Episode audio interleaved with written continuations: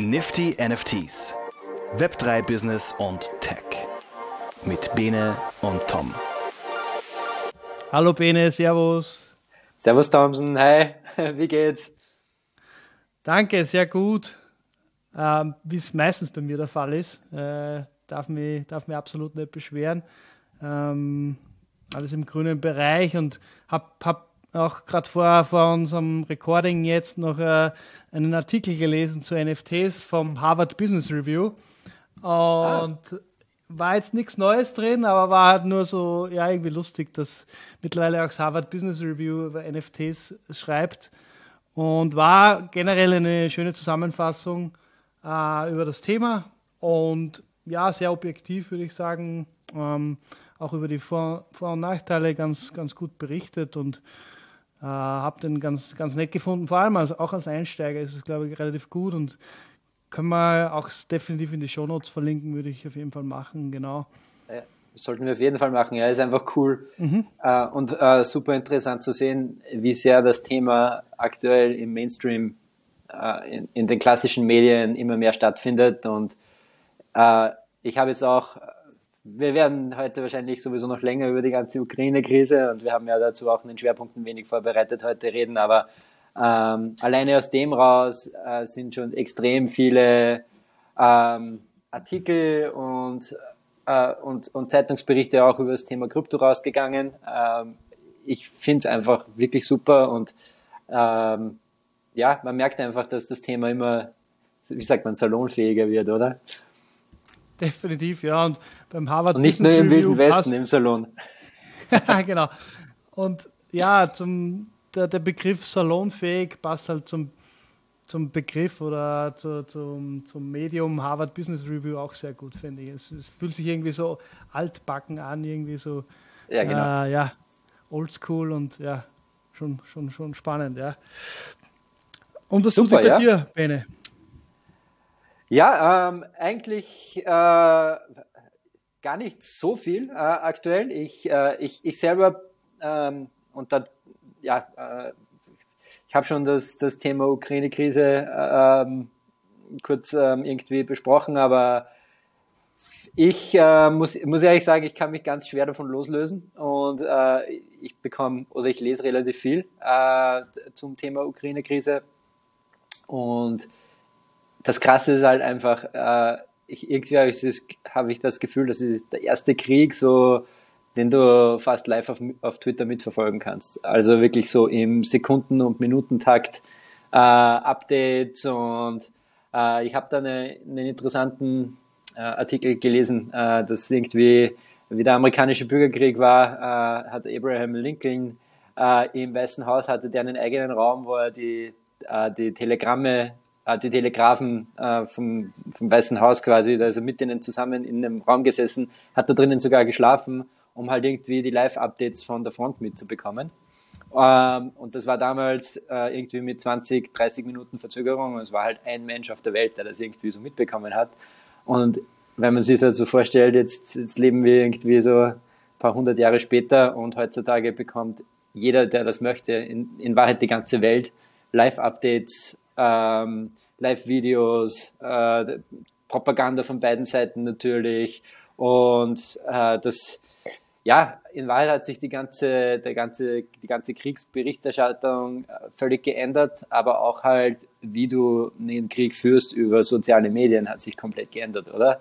Also, ähm, ja, ich, äh, ich, ich glaube nicht, dass wir jetzt irgendwie mit unseren politischen Meinungen heute was dazu beitragen können, aber äh, ich finde es eine interessante Beobachtung, äh, dass einfach heutzutage äh, in Wahrheit ein Krieg äh, über Social Media auch ausgetragen wird und dass eigentlich die öffentliche Meinung ganz stark über, über das, was eben in sozialen Medien ähm, transportiert wird, beeinflusst wird. Definitiv und der, und der ganze Digitalbereich einfach so ja. äh, äh so einen wichtigen Teil dazu beiträgt oder so einen signifikanten Teil. Ähm, genau. Auch, auch bezüglich Cyberwar und, und diese ganzen ja, genau. äh, Cyber-Attacks, die ja jetzt von Russland aus oder auch von der Ukraine aus oder von anderen Ländern oder von Anonymous äh, passieren. Ähm, das ist auch ein Riesenthema für so für so viele und vor allem für Unternehmen im Digitalbereich, die sich vor allem in unseren Breitengraden oder bei uns halt, äh, sage ich jetzt mal bei dir in den US wahrscheinlich auch, aber auch bei mir in Europa, Österreich, wo man sich wirklich da auf, auf Hacks oder Attacken irgendwie jetzt ein bisschen einstellen muss oder möglicherweise äh, da ja, irgendwie was zu tun gibt, dass man da dementsprechend dann irgendwie reagieren kann, wenn es so weit kommt. Ja. Genau. Ja, und auf der einen Seite Hacks ähm, und auf der anderen Seite auch ähm, die, positive, die positiven Dinge. Also wenn man sich vorstellt, Entschuldigung, ähm, äh, was ich jetzt, gestern gelesen habe, ist, dass eigentlich 50 Millionen äh, US-Dollar bereits äh, über Krypto-Kanäle äh, in die Ukraine gespendet wurden alleine. Äh, die Leute, man kann auf Twitter ganz einfach auf die äh, Twitter-Seite von der Ukraine gehen und dann dort Bitcoin oder Ethereum, Stablecoins und, und andere Kryptowährungen direkt an äh, die Ukraine zur, zur Hilfe überweisen. Und äh, ja, ist einfach toll zu sehen, äh, dass da eigentlich auch so viele Leute in der Kryptoindustrie äh, wirklich auch ähm, ja, so viel Engagement zeigen und, und da so äh, ja, dazu beitragen, dass man hoffentlich den Menschen in Not da hilft. Also äh, mhm. ja, großartig und, und auch eben ein weiteres Zeichen dafür, wie, wie sehr eben Kryptotechnologie da auch schon ähm, mhm. irgendwie Fuß gefasst hat. Ähm. Und da genau. gibt es jetzt sogar diesen äh, Ukraine-DAO. Äh, hast du von dem schon gehört, Thompson? Ja, hat man angesehen. Äh, alleine die URL ist großartig, ukrainedao.love. Und, genau. Und ich meine, du kannst sicher ein bisschen Background erzählen, aber haben wir die Webseite angesehen und ja, ist einfach schön, wenn man da wirklich auch äh, einen Teil der Webseite, wo man dann wirklich die Transaktionen sich ansehen kann und teilweise in welchen Höhen das passiert. Also da, das ist ja im Millionenbereich teilweise. Nicht alle, genau. aber da und dort sieht man ein paar und das ist schon sehr beeindruckend und ja, äh, habe mich gefreut, irgendwie die Website zu besuchen, vom Design her nach der Ukraine-Flagge und so, super Sache. Genau. Aber du hast da sicher noch mehr Background-Info dazu. Ja, eigentlich ähm, also diese Ukraine-Dauer wurde, glaube ich, von diesen, äh, da gibt es diese Pussy Riot-Bewegung in äh, Russland. Mhm. Äh, mhm. glaube ich, ausgegangen von der Punkband damals. Ähm, ja, genau. Die halt gegen das russische Re Regime äh, protestiert haben, dann eingesperrt wurden und so weiter. Und die haben, glaube ich, jetzt auch diesen Ukraine-DAO äh, ins Leben gerufen. Und äh, ja, jeder, der möchte, also da gibt es ein NFT, ähm, der, glaube ich, die Ukraine-Flagge ist und äh, jeder, der dort äh, auf diesen NFT bietet, quasi überweist sein, dass dieses, dieses Gebot als Spende an diesen DAO. Und ähm, ja, der, dieser DAO wächst halt immer größer und äh, ja, was, was eigentlich äh, heute dann rauskam, ist, äh, also die letzten Tage wurde, gab es so diesen Rumor, dieses Gerücht, dass ähm, äh, da von der Ukraine dann auch ein, ein Token, ein DAO-Token ausgegeben wird, äh, ein Love-Token. Äh, aber heute, heute Morgen wurde vom ukrainischen von irgendeinem Minister, ähm, müsste ich kurz nachsehen, wer das war, aber auf jeden Fall wurde angekündigt, dass es diesen Token nicht gibt. Und, äh, und dann wurde dann gleich, äh, war gleich die, die Crypto-Headline so, ah, Rugpool, quasi äh, Rugpool von der, vom Ukraine-DAO. Aber ich finde, das ist eigentlich der, der beste Rugpool, den es jemals gegeben hat. Weil äh, wenn ich jetzt da gespendet habe in der Erwartung, dass ich irgendwie was zurückbekomme, dann ist das irgendwie schon, ja, moralisch äh, questionable, oder? Also ja, ja, ja. ich, ich, ich finde es einfach eine super Initiative, dass man da einfach spenden kann und dass es über eine Community passiert. Das, das steht natürlich da im mhm. Mittelpunkt und äh, das macht man nicht, damit man dann irgendwie dann noch eine Token oder so bekommt. Ja. Der, der besagte Minister war der Minister of Digital Transformation, Mikhailo Fedorov. Fedorov. Ja, Fedorov. Hab, hab kurz Danke fürs Nachschauen. genau. Ja, ähm, Tom, äh, bevor wir zum, äh, zum äh, eigentlichen äh, größeren Thema äh, heute geben, gehen, äh, und mhm. zwar habe ich vorbereitet, dass wir ein bisschen über das Swift Payment Network reden, wollte ich dich noch fragen, mir brennt natürlich die Frage unter den Fingern seit letzter Woche, äh, wie der NFT-Drop ähm, äh, gelaufen ist. Äh, du warst ja auf der Whitelist für den äh, Not Your Bro NFT-Drop und ja, wollte fragen, ich bin natürlich gespannt und ich schätze mal auch unsere Zuhörer, äh, wie das gelaufen ist für dich. Ähm, also für mich eher ernüchternd, würde ich mal behaupten. Also ich habe mir dann relativ kurzfristig dann dagegen entschieden, da jetzt einen NFT zu kaufen. Unter anderem auch deswegen, weil mir dieses, diese ganze FOMO, Fear of Missing Out Thematik und die ganzen Dynamiken, die da entstehen bei so einer, kurz vor so einem NFT-Launch, dann echt an diesem Wochenende ein bisschen zu viel waren und ich einfach grundsätzlich gar nichts mhm. mehr mit irgendeinem äh, NFT-Launch oder generell mit dem Computer oder mit meinem Handy zu tun haben wollte und habe schon sehr mit mir gehadert, äh, weil ich es ja ursprünglich eigentlich geplant hätte, aber dann bin ich bin dann auch noch kurz in den Discord rein und wollte mir einfach nochmal anschauen, okay, wie wird das jetzt mit dem Presale funktionieren. Und es war so overwhelming, die Info, und, oder beziehungsweise war keine da dazu. Und dann habe ich es irgendwie, nach fünf Minuten habe ich es sein lassen und äh, habe dann eben nicht zugeschlagen und haben mir jetzt schon im Nachgang natürlich ein bisschen angeschaut, wie der Launch gelaufen ist. Ich glaube, für die, für die NFT-Creators äh, war es durchaus erfolgreich. Ähm, ist jetzt aber auch nicht so, dass es irgendwie explodiert ist, also ganz und gar nicht. Jetzt rein vom, vom, vom äh, Value Marktwert her, jetzt auf mhm. OpenSea, vom Marktwert, genau. Ähm, aber es war, genau, also das habe ich da jetzt nicht zugeschlagen, war aber dennoch irgendwie gutes Learning, da irgendwie von relativ von Anfang an dabei zu sein. Also wirklich war da jetzt bei, äh, als Twitter-Follower Nummer 200 irgendwie dabei und jetzt zum Schluss, oder jetzt zum Schluss, jetzt gerade aktuell sind es irgendwie 16.500 oder so. Und es war schon irgendwie spannend, das mitzuerleben, wie sich so eine Community dann aus dem Nix sozusagen entwickelt, welche Marketing äh, äh, da angewandt worden sind und wie das dann sich im, im, Discord entwickelt hat und so. Das war schon spannend, das mitzubekommen. Äh, ja, und, und wird mir sicher helfen dann auch in Zukunft, weil es ist nur eine Frage der Zeit, bis das dann wirklich ein NFT kommt. Und ich glaube, weil bei mir Musik so ein Riesenthema ist in meinem Leben, also einfach sehr gern Musik höre. Bei mir wird es wirklich dann so weit, wenn dann einer meiner Lieblingsbands oder Künstler dann ein NFT-Projekt launcht, dann bin ich ziemlich sicher dabei. Wenn es dann in die Richtung geht, wie es Nas gemacht hat oder Snoop Dogg, da bin ich dann ganz groß dabei und da bin ich auch wirklich gewillt, da ein paar, paar Tausender in die Hand zu nehmen. Ja. Ja, vollmundige Ankündigungen. ja, da, da, da dann wirklich. Also das ist, da, von, dem, von dem Use Case bin ich so überzeugt, äh, wenn es dann irgendwie Revenue, also so, ähm, ja, Revenue ja. Shares gibt, sozusagen, mhm. dann und vor allem an Künstler, die, wo ich schon weiß nicht, 10, 15, 20 Jahre Musik höre und auch merke, okay, da kommt immer noch gutes Zeug raus.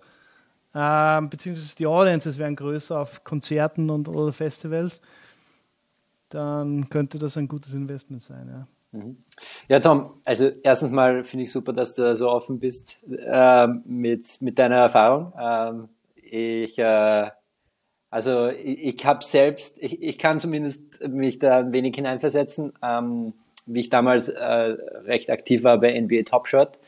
Äh, äh, war ich dort auch bei jedem Pack Drop dabei und wollte unbedingt immer die neuesten äh, Moments haben, die bei Top Shot irgendwie rauskamen. Und äh, bin dann auch irgendwie zwei Stunden an einem Freitagabend oder so da gesessen, habe immer irgendwie F5 am Browser gedrückt, um das zu refreshen und dann äh, und dann du wirst einfach erschlagen von Informationen im Discord und ähm, es ist das ist schon eigentlich recht anstrengend und ich habe dazu auch letztens einen Artikel gelesen in Amerika, äh, dass sich äh, manche äh, Psychiatrien bereits auf äh, Internet nicht nur auf Internetsucht, sondern eben auch auf Kryptosucht spezialisieren. Ähm, Kryptomärkte Märkte sind halt einfach äh, 24-7 permanent verfügbar. Du musst immer äh, irgendwie ähm, ja, live dabei sein eigentlich. Und äh, ja, und der, der Information, die Information erschlägt dich geradezu und dann weißt du eben auch nicht, was ist echt, was ist irgendwie oft fake. Also ja, also ich finde es, jeder, also ich finde es einfach Respekt vor jedem, der sich dann damit wirklich äh, auseinandersetzt und da auch äh, live dabei ist. Da gibt es einfach, weil nicht nur, dass es ein sehr komplexes Thema ist, sondern dass es eben auch ein Thema ist, dass äh, ja, es ist schon, es gibt so viel Auswahl und es gibt so viele Projekte und so viel äh, Dinge, die darunter herum basieren, dass es schon fast schwierig ist, dass du dich nur auf eines fokussierst und dich da wirklich dann damit auseinandersetzt. Und also wir reden da so salopp von FOMO und wie das, aber wenn man da wirklich mal drinnen hängt, dann weiß, weiß man halt auch, äh, FOMO ist, ist wirklich ein riesig, riesiges Thema und es ist fast überfordernd in dem ganzen, in der ganzen Krypto, im ganzen Kryptobereich. Mhm. Und wir reden da ja von DAOs und von NFT-Projekten und von, und von der Community und so. Und da gibt es einfach tausende Communities und, und überall, wo du reinschaust, hast du das Gefühl, dass du schon zu spät bist.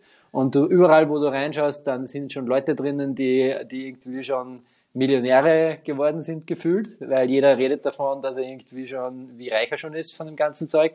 Und es ist einfach ein massiv überfordernder, überfordernderer Space. Ähm, und ja, also vor allem in dem Bereich. Ja, wenn ich jetzt, ähm, also ich, ich glaube auch, dass das so wie im Internet ganz allgemein, und da sind wir wieder beim Web 2-Thema eigentlich, irgendwann brauchst du halt kuratierte Inhalte, brauchst ein OpenSea oder, oder eine NFT-Plattform, die das halt runterbricht dann auf welche Dinge sind wirklich für mich interessant als User, welche, wie kann ich dann Dinge personalisieren oder vorauswählen und vor allem eben, wie bekomme ich diese ganzen Scam-Projekte dann raus und ja, mhm. aber ja, also, dass du jetzt auch durch diese Erfahrung durchgegangen bist, bei so einem NFT-Drop mal dabei zu sein, äh, ist auf jeden Fall cool, oder? ja, schon. Und ja, es ist einfach, ja, wie du sagst, es ist ein wilder Westen, es ist ein Gold Rush, es ist Chaos und das war mir in dem Fall dann irgendwie too much und dann habe ich so viel, ja. das Prinzip gesagt, äh, nee, genau deswegen mag ich es jetzt nicht, weil grundsätzlich, wenn ich immer was kaufe, dann vor allem, wenn es jetzt irgendwie sozusagen, weiß ich nicht, Sachen sind, die mir Spaß machen, die ich mir einbilde, dann ist oft das Bauchgefühl, dass das irgendwie ähm, ja. bei mir steuert. Und, und, wenn das nicht passt oder das nicht da ist, dann, dann lässt warum soll ich es dann machen? Genau. Ja, genau. Ja. ja. das macht Sinn. Cool, ja. Da, danke für die Insights auf jeden Fall. Also ich, ja, ich kann das gerne. nur unterschreiben. Ich, ich kenne das selber und, und mir geht es da genau gleich. Und ja, es ist wahnsinnig anstrengend eigentlich. Äh, also auch ich beneide nicht die Leute, die da irgendwie hauptberuflich drinnen hängen, weil du musst den ganzen Tag oder noch länger immer irgendwie verfügbar sein. Und äh, ich habe einen Freund hier in Chicago, der ähm, eigentlich damals noch äh, Bitcoin und, und Litecoin und Ethereum vor vier Jahren, fünf Jahren getradet hat. Mittlerweile das nicht mehr so aktiv macht, aber der hatte dann ähm, so Price, Alert, Price Alerts. Äh, wenn der Preis unter oder über einen gewissen Wert ging, dann ist er auch um zwei Uhr, drei Uhr morgens aufgestanden, um seine Krypto zu tauschen. Und ich meine, da geht's dann einfach schon, das ist einfach nicht mehr gesund, oder? Also man muss schon auf, auf, sich selber hören und schauen und äh, ich finde das einen sehr guten Zugang mit dem Bauchgefühl, den du da hast. Ja, definitiv. Ja. Cool, sehr ja, gut. dann äh, starten wir zum Swift-Thema, oder? Swift-Thema, ja genau. Ähm, oder? Sehr gut, ja, also eine kurze Pause vom Ukraine-Thema und jetzt wieder voll zurück. Ähm, ich äh, Ja, ich habe mir das Thema rausgesucht, weil äh, am letzten Wochenende, nachdem eben der ganze Ukraine-Krieg äh, gestartet ist, äh, die äh, europäische und amerikanische Zentralbanken ja irgendwann äh, beschlossen haben, die äh, Russland aus dem, aus dem SWIFT-Netzwerk zu nehmen. Und äh, in den Zeitungen standen halt dann auch diese ganzen äh, Effekte, die, die das hat und äh, die ganzen äh, Konsequenzen, die aus dem entstehen. Und ich dachte mir, das äh, könnte für unsere Zuhörer interessant sein, äh, zu lernen auf der einen Seite, was ist Swift eigentlich und warum hat das, was für Auswirkungen hat das und dann vor, allem auch in dem Kontext mit Krypto. Äh, gestern hat es im Standard auch einen Artikel dazu gegeben, ob äh, Krypto zum Beispiel dann irgendwie verwendet werden könnte, um äh, Swift äh, zu umgehen, für die russischen Oligarchen zum Beispiel jetzt. Und ja, dazu gibt es natürlich auch man könnte da ein Buch drüber schreiben wahrscheinlich, aber ähm, auch dazu wollte ich kurz eingehen heute und dann können wir auch später noch kurz drüber reden. Ja, äh, ganz, ganz kurz zum Thema. Also äh, SWIFT ist äh, das internationale Bankenkommunikationsnetzwerk und SWIFT ist eine Abkürzung, die steht für Society for Worldwide Interbank Financial Telecommunication. Und Kommunikation zwischen Banken heißt halt nicht nur Kommunikation im Sinne von, ich schreibe jetzt eine WhatsApp sondern, oder eine Message, äh, sondern Kommunikation heißt eben auch, dass äh, gehandelt wird und Transfers äh, passieren. Und insofern, äh, ja, äh, sind dann eben auch alle Banken, die nicht an diesem Netzwerk teilnehmen, äh, eigentlich vom internationalen äh, Währungstransfer oder Wertpapiertransfer eigentlich ausgeschlossen. Äh, ganz kurz, äh, SWIFT ist eine belgische Organisation, äh, die eigentlich Anfang der 70er Jahre gegründet wurde. Es gibt 11.000 teilnehmende Banken aktuell und in 212 Ländern. wenn du jetzt eine Debitcard von dir, eine Bankomatkarte rausholen würdest, die, die BIC-Nummer und die IBAN-Nummer sind eigentlich SWIFT, SWIFT-Nummern. in Amerika gibt es auch die, die BIC-Nummer, IBAN gibt es hier drüben nicht sondern äh, das funktioniert über äh, normale Kontennummern eigentlich. Äh, aber trotzdem, ja, Amerika und Europa natürlich ganz maßgeblich und äh, zur Teilnahme am, am SWIFT-Netzwerk und äh, ja, genau. Ja, aktuell werden ungefähr 32 Millionen Messages am Tag äh, über das SWIFT-Netzwerk abgewickelt. Äh, es klingt recht viel, aber ist eigentlich relativ ineffizient, vor allem äh, da dieses äh, Netzwerkrouten äh, anscheinend äh, nicht so, also was jetzt meine Research zeigt, nicht so ganz äh, effizient funktioniert. Teilweise muss das eben über mehrere Banken äh, geroutet werden und das zählt dann auch als einzelne Message scheinbar. Tom, du hattest eine Frage? 32 Millionen Messages, sind das äh, unter anderem die Überweisungen dann oder mhm. was? Ja, oder nur also Überweisungen? Also, oder? Ja, soweit ich das verstanden habe, äh, geht es tatsächlich um äh, Überweisungen, dann geht es um äh, Currency Swaps, also äh, äh, Bank. Also wenn jetzt eine Bank zum Beispiel über Nacht irgendwie, na, wie beschreibt man das am besten? Äh, wenn jetzt eine, eine Bank über Nacht zum Beispiel Euros braucht, damit der Zahlungsverkehr aufrechterhalten werden kann mit dieser Bank, dann kann das zum Beispiel auch über SWIFT-Netzwerk abgewickelt werden. Also eigentlich alle Assets, die zwischen, Trans die zwischen Banken transferiert werden können, werden eben über dieses SWIFT-Kommunikationsprotokoll äh, abgewickelt. Okay. Ist natürlich alles verschlüsselt ähm, und, und super sicher, aber halt ein relativ altes System, also wie wir gesagt haben, äh, Anfang der 70er Jahre gegründet. Also ja. nicht, wenn der Marketingmanager zum Vorstand schreibt, hey, was gehen wir heute essen? Das, das ist dann nicht, nicht abgebildet. ja, genau. Bei der Bank. ja, genau. Also ich glaube, für sowas wird dann natürlich äh, doch eher äh, neuere Nachrichtendienste wie äh, WhatsApp oder iMessage verwendet. Aber, äh, aber vielleicht, äh, die, wenn du dann die Bezahlung über Bankomat machst, dann kann es doch wieder über Swift gehen wahrscheinlich, oder? Äh, ja. Ja. Hm. Also äh, eigentlich ist das, äh, also ich könnte da jetzt gar keine äh, tatsächliche Aussage treffen. Ich glaube, wenn jetzt du zum Beispiel dein Essen mit äh, Bankomat bezahlst, das rennt, läuft dann über Maestro, was wieder Mastercard ist. Und Mastercard ist eigentlich so, man kann sich das vorstellen wie eine Sidechain auf einer Blockchain.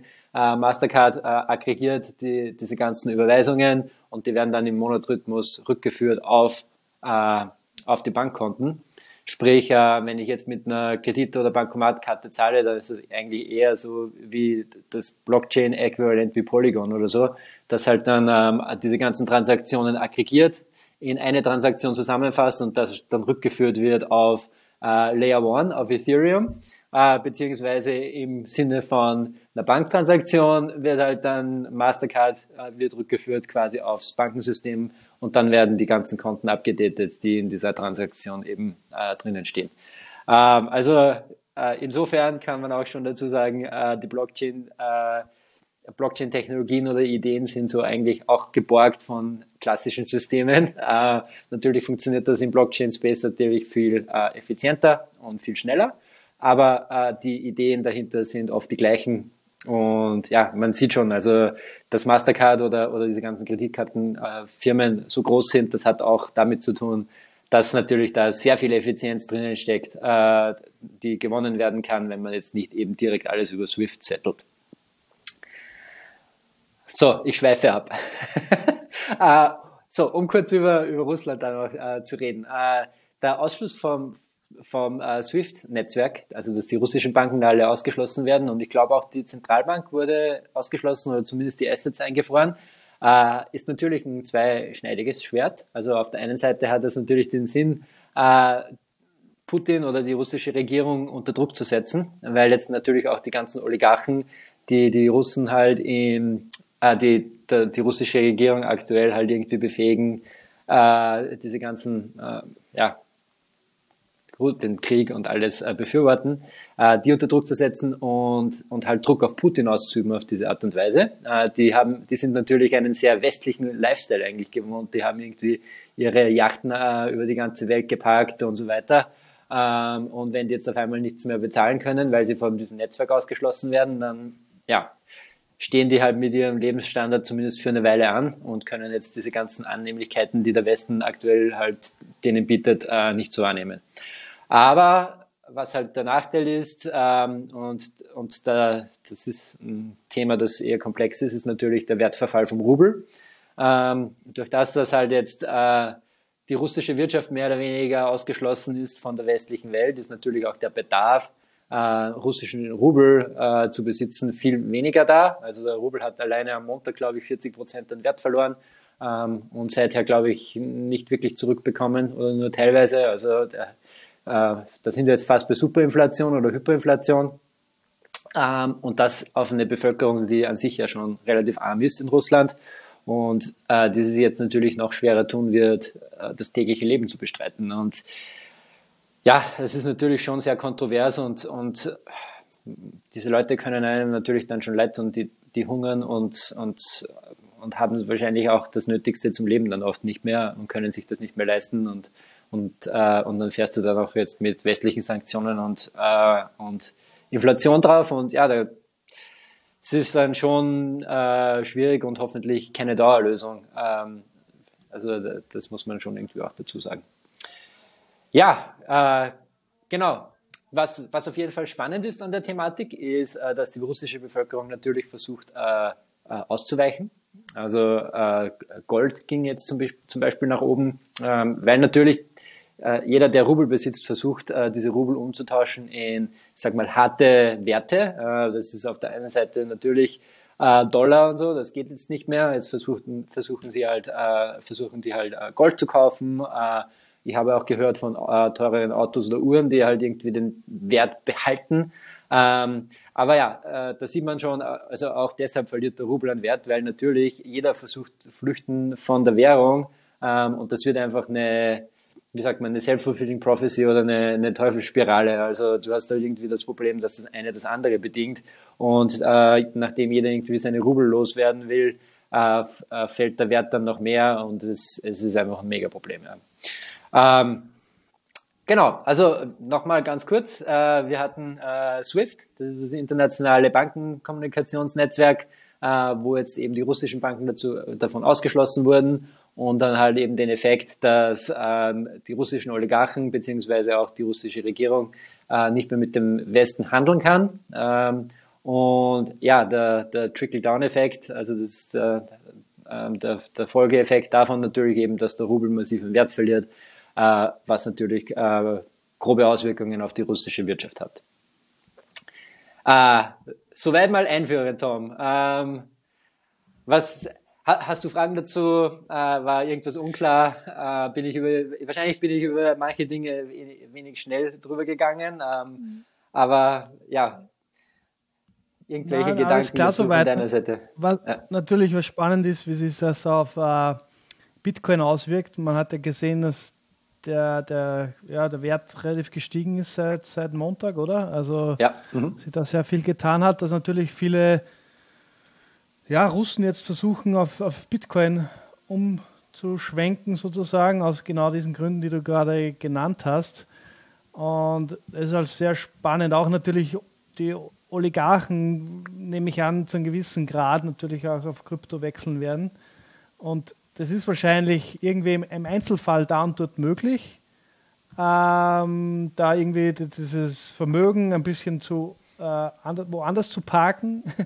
Ähm, aber dass man jetzt sagen kann, Russland kann diesen Sanktionen jetzt irgendwie komplett ausweichen über Krypto, das ist auch komplett äh, ein Hirngespinst oder nicht realistisch, oder? Oder wie, wie, was, was sagst du dazu? Ja.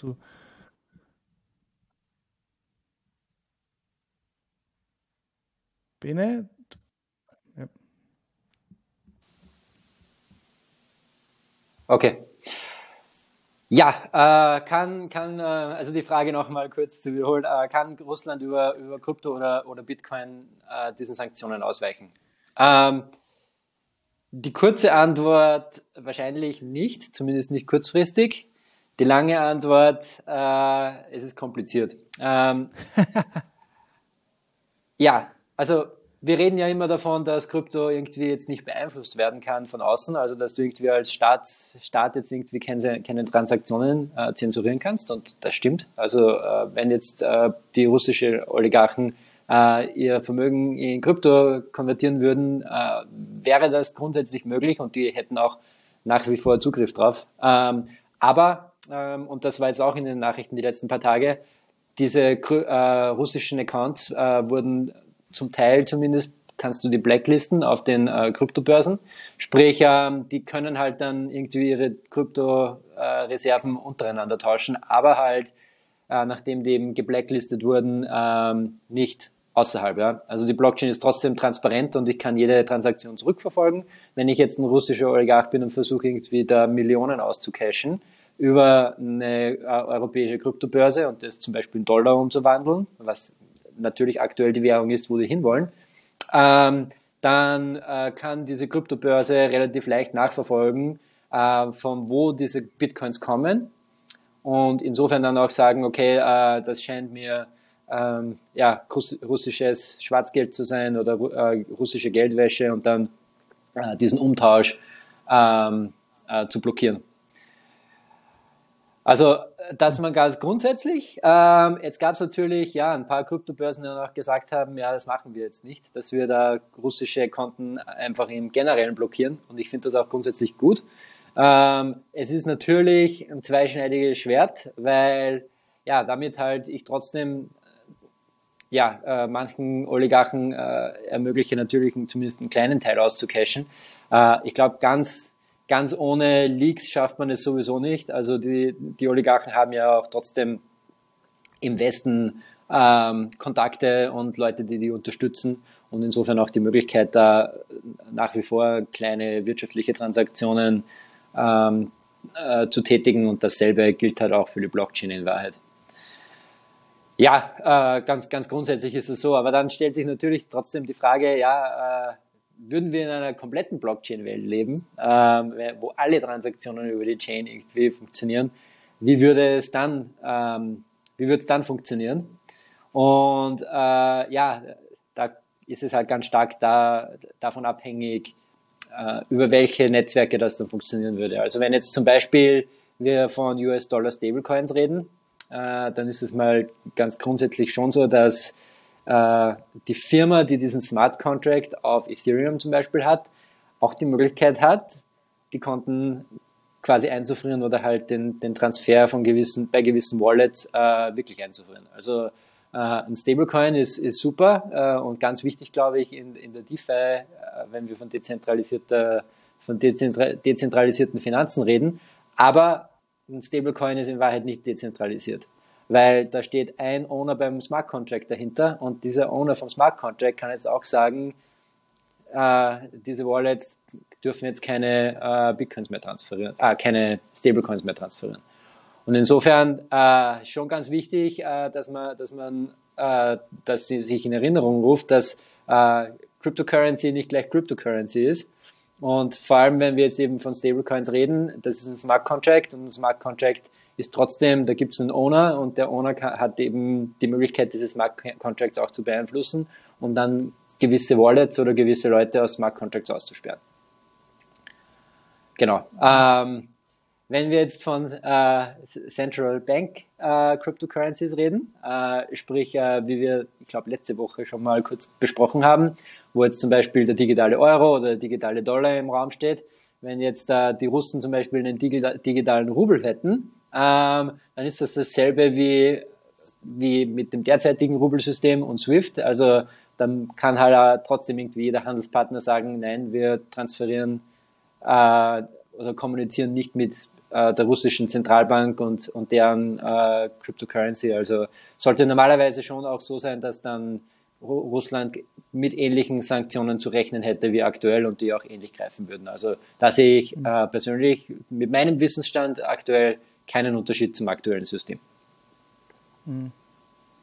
Ja, und ich muss ja sagen, ich habe bis, bis zu dieser Krise ja nicht einmal gewusst, dass das so einfach ist, dass da das äh, SWIFT-System sozusagen dementsprechend limitiert wird, dass da ein ganzes Land keine Zahlungen mehr machen kann oder, oder erhalten kann. Also das ja. war für mich so, wow, okay, das hätte jetzt angenommen äh, bei digitaler Währung sozusagen, ja, dass das möglich ist, aber dass das im Oldschool Fiat äh, Currency System sozusagen möglich ist, das war mir vorher nicht bewusst. Das ist schon spannend. Ja. Genau.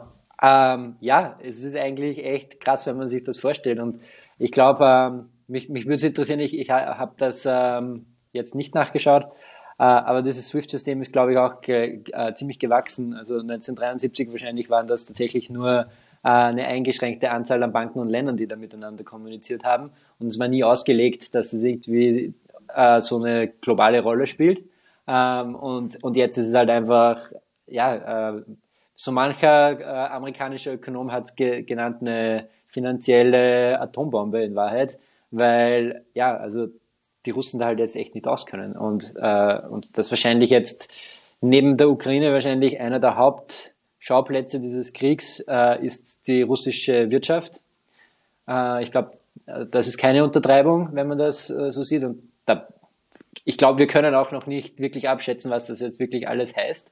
Ähm, diese Sanktionen und Maßnahmen, ähm, wenn man sich den Ölpreis ansieht, der ist jetzt auch äh, mega nach oben gegangen die letzten paar Tage. Äh, ich glaube plus 25 Prozent oder sogar noch mehr. Ähm, also ja, wie du sagst, auf der einen Seite unglaublich, wie schnell eine ganze Wirtschaft eigentlich aus dem System da äh, rausgehebelt werden kann und auf der anderen Seite äh, auch ganz krass, ich meine, ich glaube, Russland ist das die 13, der 13. größte äh, Exporteur von äh, Wirtschaftsgütern weltweit und die sind dann einfach mal aus dem System weg und ich meine, das kann auch nicht ganz ohne Folgen sein, wahrscheinlich für die Weltwirtschaft. Äh, wird ganz spannend, wo, was da passiert. Ja. Also ich glaube, schwer noch abzuschätzen für jeden, außer diesen Effekten wie jetzt, dass, dass halt Energie teurer wird, äh, kurzfristig, aber langfristig, glaube ich, kann noch keiner absehen, wo uns das hinführen wird. Wird natürlich auch davon abhängen, wie lange jetzt dieser Krieg gehen wird und, und wie sehr diese Sanktionen greifen und so. Ja, ähm, ja, ich, ähm, ich, äh, ich habe letzte Episode irgendwie, äh, hatte meine Schwierigkeit, da meine Worte zu finden, weil ich gesagt habe, ja, Krieg ist einfach so Furchtbares und man wünscht sich das nicht. Ähm, aber immerhin haben wir zumindest gelernt, äh, wie Swift funktioniert. Äh, ist zumindest etwas, was man irgendwie da draus ziehen kann. Aber ja, ich, äh, ich finde es immer noch irgendwie ganz schwierig, äh, da über, über irgendwie Wirtschaft und und keine Ahnung, im weitesten Sinn jetzt von, reden wir ja hier von, von Geld machen und, und Geld sparen. Ich finde es immer noch ganz schwierig, darüber irgendwie jetzt zu reden und, äh, und mhm. diese schrecklichen Bilder halt irgendwie dann im, im, immer wieder zu sehen und ja, irgendwie schon, mhm. schon, äh, ja, äh, also ich glaube, man merkt es auch bei uns beiden, wir sind da definitiv auch derzeit nicht so fröhlich und happy, wie wir sonst oft in diesen Podcasts sind und ja, es ist einfach irgendwie allen allen Beteiligten an diesem Krieg zu wünschen, dass das hoffentlich schnell vorbeigeht und das menschliche Leid da irgendwo möglichst klein ist. Und ja, das wollte ich irgendwie noch äh, dazu angemerkt haben heute. Ja, danke, Bene. Okay, Doc. Dann, ähm, ja, Swift haben wir, glaube ich, soweit ganz gut. Dann haben wir wenig abgedeckt, genau haben wir abgedeckt. Äh, von, von mir soweit äh, auch keine weiteren Fragen mehr. Danke auch nochmal. äh, dann kommen wir zur, zur Uncomfortable Truth, oder? Heute. Ja, finde ich mhm. gut, Thompson. Ähm, wir, wir lassen heute mal Over and Underrated weg, weil wir, glaube ich, in den letzten Episoden da fast immer wenig lang äh, herumgeredet haben und eigentlich den Themen oft nicht die äh, gewünschte äh, Beachtung geben konnten oder, oder da nicht tief genug gehen konnten. Ähm, äh, ich habe heute ein Thema da drauf äh, und das war äh, eigentlich nur ganz kurz. Äh, hast du mal schon probiert, irgendwie, keine Ahnung, äh, wenn du Krypto gepostet hast, äh, wie viele Bots da irgendwie so aufscheinen? Also, ja. ich habe letztens mal irgendwie Metamask oder irgendwie Krypto als Hashtags auf, auf ähm, Twitter gepostet und ich hatte dann irgendwie äh, gleich irgendwie zehn Antworten von irgendwelchen Bots, die, die mich scammen wollten. Also unglaublich, oder? Das ist Wahnsinn. Und ja, haben wir dann äh, zu dem Thema dann heute auch äh, den Metamask Twitter-Account und den Metamask Support Twitter-Account angesehen und auch, bin auch auf die Metamask-Webseite gegangen, auf die Support-Seite und ja, das ist ein Riesenthema. Also da muss man echt richtig, richtig aufpassen und war auch spannend, da den Support-Artikel von Metamask durchzulesen, wo sie das natürlich ganz offen kommunizieren, dass das ein Riesenthema ist und wie man sich da ja. am besten schützt. Das hast du eh schon äh, äh, ja, bei der Security-Episode von uns, ich weiß jetzt nicht mehr, wann das war, äh, gut angesprochen bezüglich äh, äh, Recovery Phrase, was man damit tun und oder nicht tun soll. Ähm, ja, unglaublich, was sich auf ja. Twitter da tut. Ja, also das ist genau. Crazy. Ja, auf jeden Fall empfehlenswert. Episode 5 war es. Ähm, und mhm. da haben wir auch in den Show Notes äh, richtig viele Ressourcen äh, zum Thema Security verlinkt. Also äh, mhm. ja, für jeden, den es interessiert, auf jeden Fall reinschauen. Es, es zahlt sich aus und vor allem zu empfehlen für jeden, der sich irgendwie mit dem Thema NFTs und Web3 auseinandersetzt. Genau, genau. Ja, und, ja, Thompson, und dann Punkt. hast du, genau, dann hast du noch ein super interessantes Thema raufgeschrieben und das haben wir eh schon zweimal irgendwie rausgezögert. Heute ist es endlich soweit, NFT Wash Trading. Sehr cool. auch, wenn das, auch wenn das Thema nicht cool ist, äh, es geht darum beim Wash Trading, also auch im, im NFT-Space jetzt dezidiert, äh, gibt es natürlich äh, in, in, jedem Finanzbereich und da, daraus kommt der Begriff auch. Äh, da geht es darum, dass man künstlich eben das äh, Handelsvolumen erhöht und wo, sozusagen, wo sozusagen der Investor kauft und verkauft äh, gleichzeitig dasselbe Finanzinstrument, sei es jetzt NFT oder was auch immer. Äh, also Aktien oder was auch immer, ja.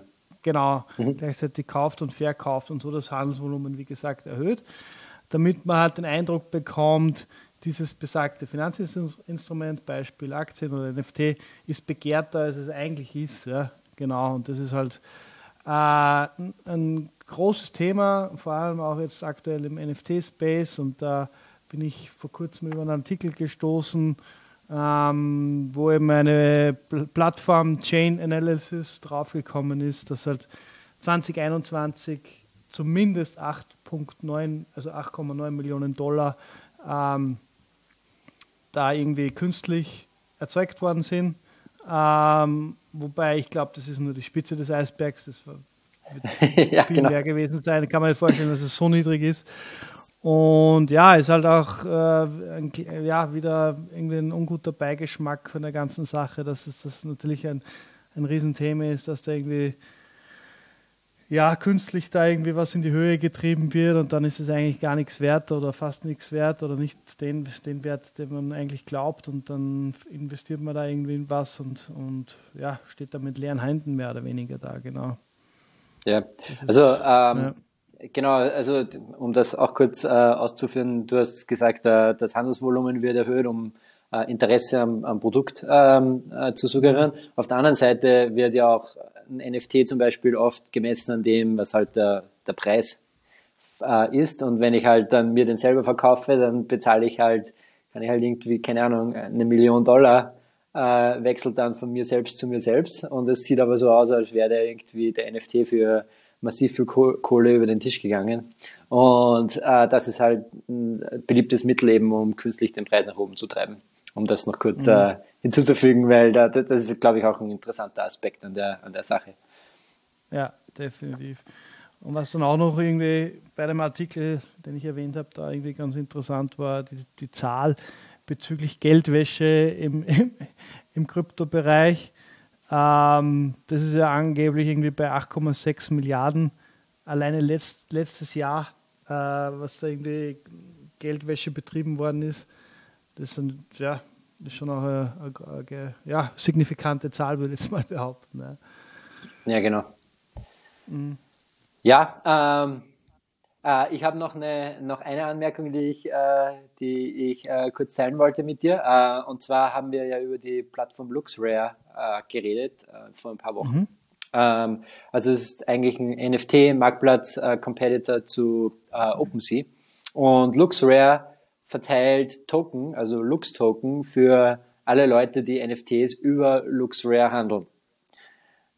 Wer jetzt äh, mitgelauscht hat, was der Tom gerade erklärt hat, der weiß natürlich auch, Wash Trading erhöht das Volumen, sprich für jeden Trade, den ich an mich selber mache, bekomme ich ebenfalls diesen Lux-Token.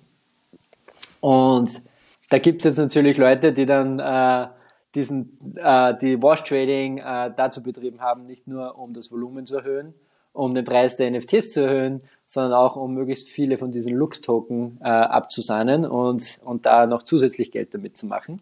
Und da gab es dann, äh, die haben, glaube ich, die Ausgabe von diesen Lux-Token vorige Woche halbiert oder vor zwei Wochen oder so halbiert. Und dann ging auch auf einmal das Handelsvolumen von auf LuxRare auf dieser Plattform irgendwie drei Viertel nach unten oder so. Also ja, ganz krass. so eine typische Geschichte aus der Kryptowelt, oder? ähm, Definitiv, ja. Wo einfach wieder ja, äh, diese ganzen Mechanismen ausgehebelt werden, um halt äh, ja, massiv irgendwie Geld zu machen und, und Kohle abzuziehen. Mhm. Das ist halt einfach echt krass. Mhm. Definitiv. Ja, und auch äh, Teil von meiner Learning Journey hier mit diesem Podcast, da irgendwie gewisse Muster da zu erkennen und ja, es ist spannend. Und solange man nicht irgendwie finanziell involviert ist und da Verluste hat, ist es ja ganz schön, darüber zu lachen. Ähm, ja, aber es ist Vorsicht äh, geboten oder sozusagen, ja, ja. muss man einfach ein bisschen aufpassen. Äh, ja, genau. Es ist nicht nur Vorsicht geboten, sondern es ist auch wirklich da, glaube ich, äh, ganz so, wenn man, also es ist schon so, dass bei Aktien, äh, wenn ich mit Aktien handle oder so, äh, wenn ich mich da wirklich tief damit, da muss ich mich bei manchen Unternehmen, bei manchen Werten schon tief damit auseinandersetzen, mir die Kennzahlen anschauen und so weiter und so fort. Im ganzen Kryptobereich hast du das Ganze irgendwie mal 10, oder? Weil du musst dir nicht nur ansehen, äh, hat das Protokoll Revenue und wird das eigentlich genutzt und so weiter und so fort, sondern musst dir auch ansehen, wie im Hintergrund diese, wie es im Fachbegriff heißt, Tokenomics, also wie diese Tokenausgabe äh, passiert. Äh, zum Beispiel gibt es ja auch Projekte, wo dann äh, das, das Team, das irgendwie dahinter steckt, sich selbst ganz viel Tokens gibt und dann nur einen kleinen Teil an die Nutzer ausgibt. Äh, du musst, äh, musst dich beschäftigen in Wahrheit mit Inflation, ähm, weil in Wahrheit ja, wie viel Ausgabe dann ist, dann auch den Wert bestimmt und so. Also es gibt ähm, ja, durchaus Cryptocurrencies, äh, die auch ich selbst besitze, da fragst du dich, warum geht der Wert nicht nach oben? Und dann kommst du drauf, eigentlich sitzt da das Development-Team auf so viele Tokens, obwohl das eigentlich auf dem Papier ein super Projekt ist, äh, geht der Wert nicht nach oben, weil halt die einfach so viele äh, Tokens immer verkaufen, dass einfach der, der Wert immer gleich bleibt.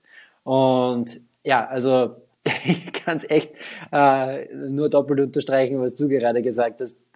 Vorsichtig sein, äh, Research machen ähm, und es gibt äh, ja es gibt ein paar glaube ich ähm, äh, sehr äh, gute Research-Ressourcen, ähm, die, die, die dann tatsächlich auch eben die Wahrheit sagen und irgendwie unsere Mission ist ja auch in gewisser Weise das aufzuzeigen. Äh, aber auf der anderen Seite muss man halt echt auch sagen, äh, also jeder, der irgendwie so in diesem Goldgräber-Rausch äh, ab abtaucht in Krypto, ist wahrscheinlich eher auf der falschen Seite und, und mhm. eher auf der Seite, wo dann, wo man dann eben abgezogen wird und viel Geld relativ schnell verlieren kann. Genau. Und, und deswegen einfach den Nifty NFTs Podcast abonnieren, liken und subscriben. Und dann stellen der Bene und ich sicher oder versuchen es zumindest, dass, genau. dass da ein kritisches Auge drauf geworfen wird, wird auf, auf, die verschiedenen Ereignisse und, und äh, Themen, die sich mit dieser so aufpoppen. Genau. Und dann sind wir schon happy, weil dann lernen wir was dabei, wie eingehend gesagt in der ersten Episode und ihr hoffentlich auch, genau. Genau. Und ich glaube auch deshalb ein guter Punkt. Ich meine, äh, der Tom und ich sind einfach da mit euch auf der auf der Reise, oder? Und lernen da auch immer wieder dazu. Mit LuxRare zum Beispiel ist ein perfektes Beispiel, da haben wir am Anfang schon dazu geredet. Eigentlich ein super interessantes Projekt, ein super interessantes Beispiel, äh, wie man irgendwie von 0 auf 100 äh, ein Produkt im, im äh, Web3-Space äh, launcht, aber dann halt eben auch da andere Mechanismen greifen, als man es von der klassischen Welt kennt und da wollen wir definitiv ja unsere Zuhörer mitnehmen, äh, wenn wir da selber dazu lernen. Und das sind so diese Themen, die, die ich selbst, ja, wir sitzen da und greifen uns auf den Kopf eigentlich, aber auf der anderen Seite lernen wir da gerade so richtig viel äh, über, wie diese ganze, ja, wie diese ganzen Mechanismen im Web3-Bereich ineinandergreifen und was das für Auswirkungen hat. Ja, definitiv. Ja, ich, ich glaube, glaub, Thompson, dann sind wir am Ende unserer Episode, oder? Ah, Entschuldigung, du wolltest noch was sagen. Nein, alles gut, alles gut. Das können wir dann das nächste Mal besprechen. okay, gerne. Wir sind schon ja, wieder äh, fast 50 Minuten. Ja, okay. Ja, sehr gut. Hey, ähm, Tom, äh, war wieder echt cool zu quatschen. Hat mich sehr gefreut. Äh, an alle unsere Zuhörer wieder danke fürs Zuhören. Ähm, wie Tom schon gesagt hat, liken, subscriben und vor allem kommentieren. Äh, wir, wir würden uns echt freuen, von euch zu hören und äh, ja und zu wissen, was, was gefällt euch, was können wir verbessern und welche Themen vor allem äh, hättet ihr gerne von uns irgendwie aufgerollt. Und ja, ich glaube, dann bleibt mir nur noch übrig, Ciao zu sagen und bis bald.